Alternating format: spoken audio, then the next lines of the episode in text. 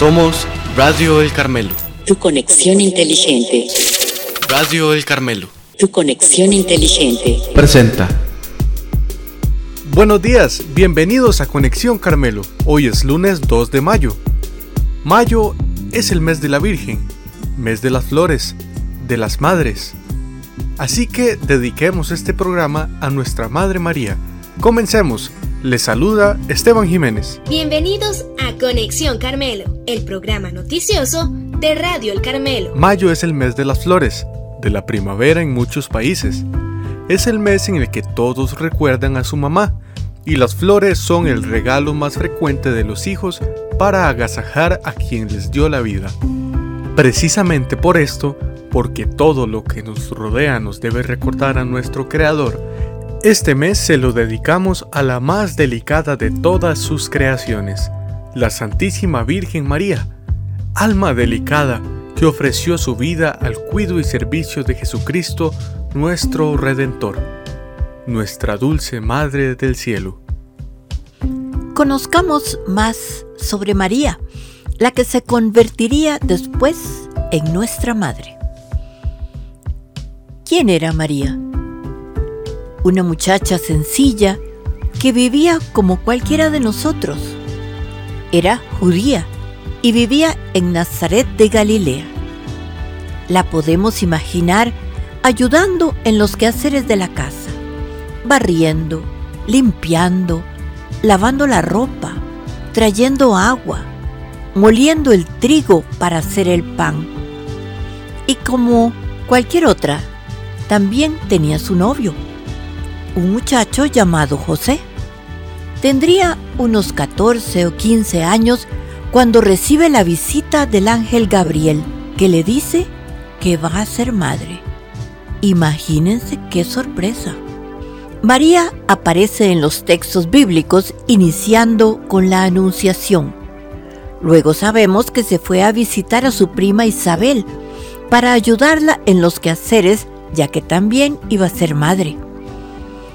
María está siempre presente en la vida de Jesús desde su nacimiento.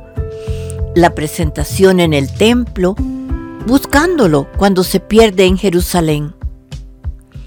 María vive sencillamente su vida en familia, cuidando de Jesús y de su esposo José.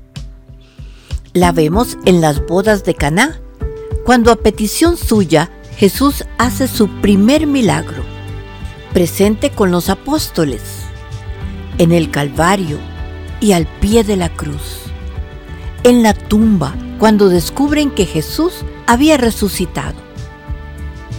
Estaba también con los apóstoles cuando reciben el Espíritu Santo. Así vemos que María es la siempre presente, la que ha querido permanecer a nuestro lado y así recordemos las innumerables apariciones y advocaciones bajo las que se presenta. Las advocaciones son como decir los nombres que adopta según el lugar donde se hace presente y donde siempre entrega diversos mensajes, todos relacionados con el amor que ella nos tiene a nosotros, sus hijos.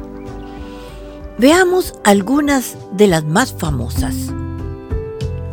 La primera que conocemos es la de la Virgen del Pilar, que se aparece al apóstol Santiago en Zaragoza, cerca del año 40 después de Cristo.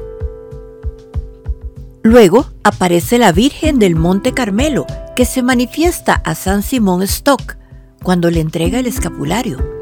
La Virgen de Fátima en Portugal. Nuestra Señora del Perpetuo Socorro Virgen de Montserrat en Cataluña, España. Nuestra Señora de Lourdes, en Lourdes, Francia. Nuestra Señora de la Medalla Milagrosa en París. La Virgen de Luján, en Argentina. Virgen de la Caridad del Cobre en Cuba. La Virgen de Coromoto, en Venezuela. Nuestra Señora de Częstochowa en Polonia. La Virgen de Chiquinquirá, en Colombia santuario de Nuestra Señora de Loreto, en Italia. La Virgen de Suyapa, en Honduras. la Virgen de Guadalupe en Tepeyac, México.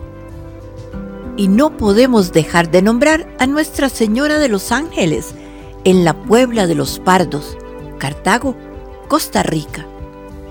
¿Y será que conoces algunas otras? Seguramente que sí.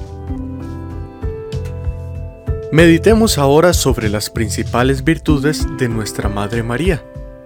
María era una mujer de profunda vida de oración. Vivía siempre cerca de Dios. Era una mujer humilde, es decir, sencilla. Era generosa, se olvidaba de sí misma para darse a los demás. Tenía gran caridad. Amaba y ayudaba a todos por igual. Era servicial. Atendía a José y a Jesús con amor Vivía con alegría, era paciente con su familia, sabía aceptar la voluntad de Dios en su vida. ¿Y cómo podemos vivir una devoción real y verdadera a María y vivir como verdaderos hijos suyos? Si vemos a María como a una madre, le platicamos todo lo que nos pasa, lo bueno y lo malo, y acudimos a ella en todo momento demostrándole nuestro cariño, haciendo lo que ella espera de nosotros y recordándola a lo largo del día. Confiando plenamente en ella. Todas las gracias que Jesús nos da pasan por las manos de María y es ella quien intercede ante su Hijo por nuestras dificultades. Imitando sus virtudes, esta es la mejor manera de demostrarle nuestro amor rezando en familia las oraciones especialmente dedicadas a María. Así, la Iglesia nos ofrece bellas oraciones como el Ángelus o el Regina Cheli, el Ave María, el Rosario y varias oraciones marianas. También cantando las canciones dedicadas a ella recordando el inmenso amor que ella nos tiene. Y ahora, nada mejor que despedirnos invocando la protección de nuestra Madre. Dulce Madre, no te alejes, tu vista de mí no apartes.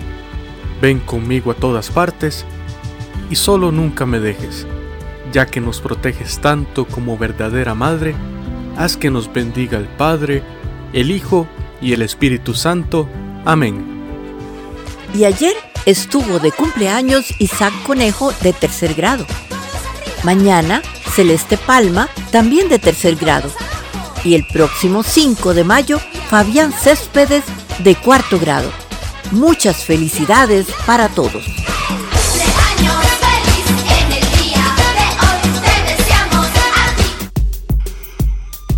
Estuvieron con ustedes en este programa Hilda Gómez. Recuerda que ahora puedes escuchar este y otros programas por Apple Podcast, Google Podcast, Spotify y nuestro canal de YouTube. Búscanos como Radio El Carmelo.